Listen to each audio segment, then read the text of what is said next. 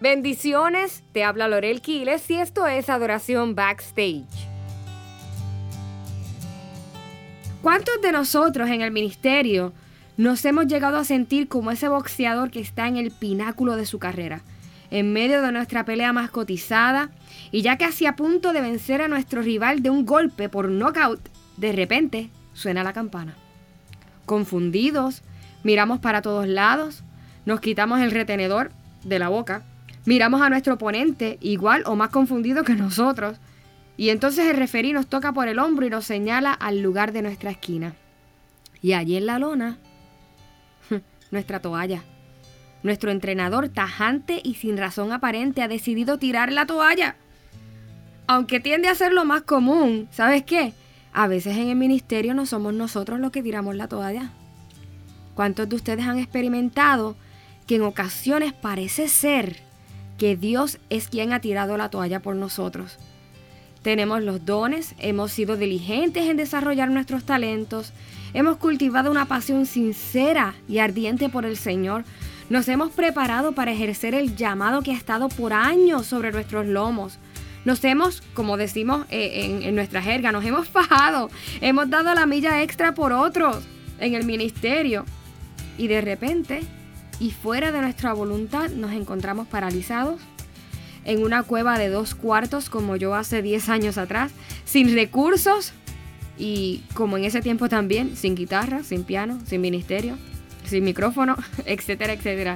Ese ministerio que tanto nosotros como mucha gente conoce o están acostumbrados a ver bajo el calor de las luces sobre esa plataforma brillosa y un sonido espectacular, de repente parece esfumarse de un día para otro. Y todo porque a nuestro entrenador se le ocurrió lanzar la toalla. Creo que un pasaje que refleja una sensación similar está en el Evangelio según San Juan capítulo 13.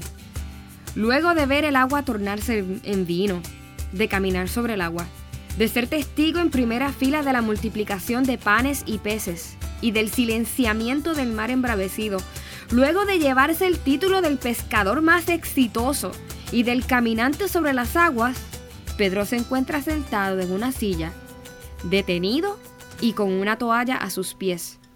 Un lugar y una posición como que como que difícil de entender.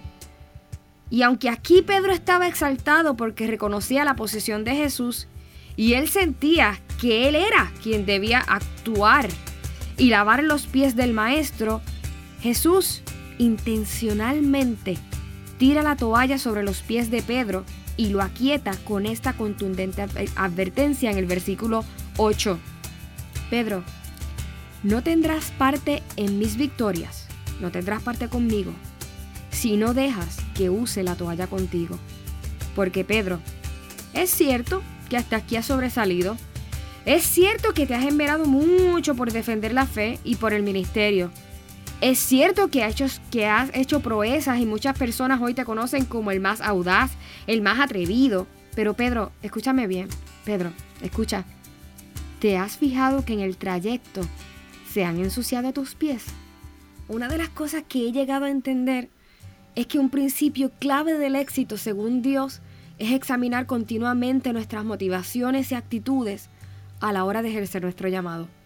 Es necesario ejercitarnos en la mansedumbre, gustando y aceptando la confrontación y la corrección de la palabra de Dios sobre nuestra vida. Porque más allá de los milagros, más allá de las grandes obras delante de los hombres, lo que Dios quiere es formar en nosotros el carácter de su Hijo. Miren esto, Jesús, sabiendo quién era y de dónde venía, tomó un cubo de agua y una toalla y comenzó a lavar los pies de sus discípulos es decir, mira, él sabía que él era el hombre de la película.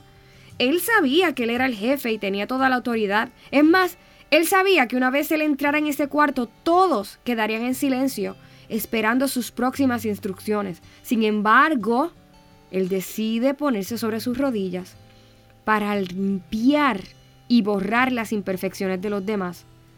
Cuando nosotros tomamos un tiempito para hacer una pausa y examinar nuestras acciones y examinar cómo estamos frente a la palabra de Dios, y con humildad podemos aceptar en lo que hemos fallado y debemos mejorar como personas. Escucha bien, dije personas, no dije como ministros.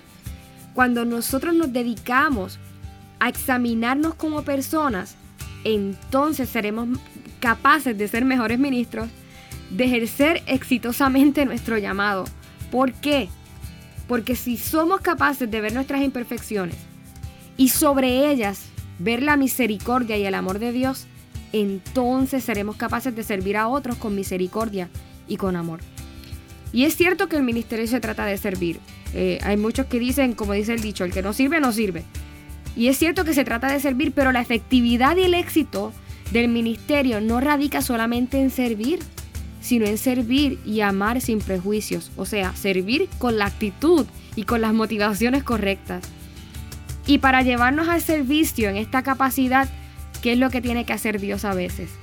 Pues mira, muchas veces Dios tiene que hacer una pausa en la pelea estelar de nuestra vida para llevarnos otra vez al silencio de nuestra esquina, para dejarnos saber que aunque nos sentimos bien, hemos comenzado a sangrar por la nariz y por las orillas de nuestros ojos, para dejarnos saber que nuestra adrenalina no será suficiente para culminar esta pelea. Muchas veces, así como con Pedro, Dios tiene que detenernos en el ministerio y llevarnos a ver el polvo de nuestros pies. Ese que ese polvo que se pega inevitablemente al caminar por esta tierra.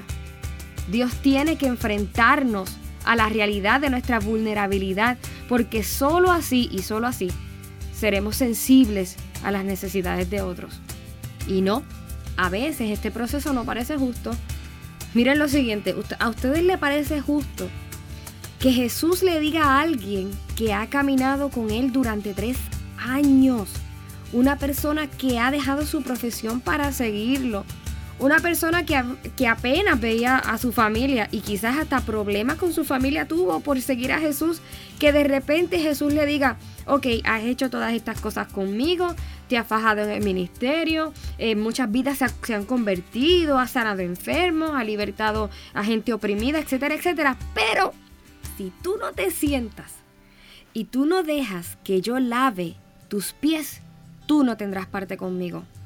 Tú sabes una cosa que, sobre todo en este tiempo, que este ejemplo eh, de esta época que nos da eh, la palabra de Dios, ellos caminaban en sandalias y, los, y a veces caminaban casi descalzos, no era, no era un calzado que era apropiado para la protección de los pies.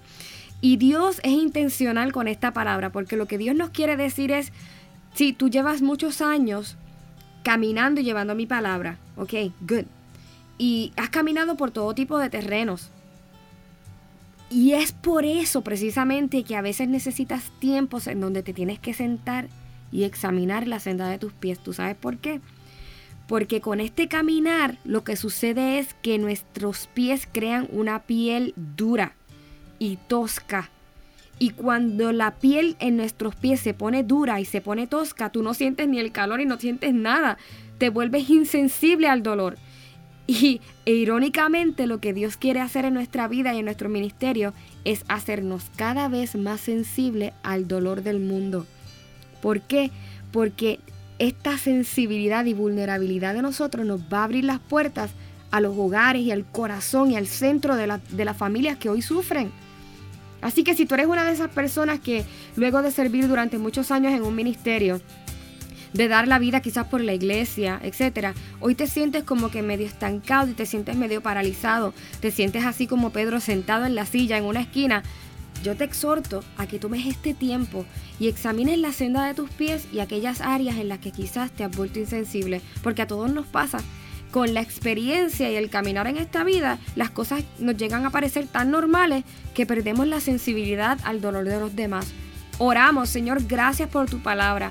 Gracias por estos tiempos en que tú nos permites, Señor, de poder conectar contigo y con el dolor y la vulnerabilidad de otros. Ayúdanos y enséñanos a servir con la misma misericordia y amor con que tú nos has amado.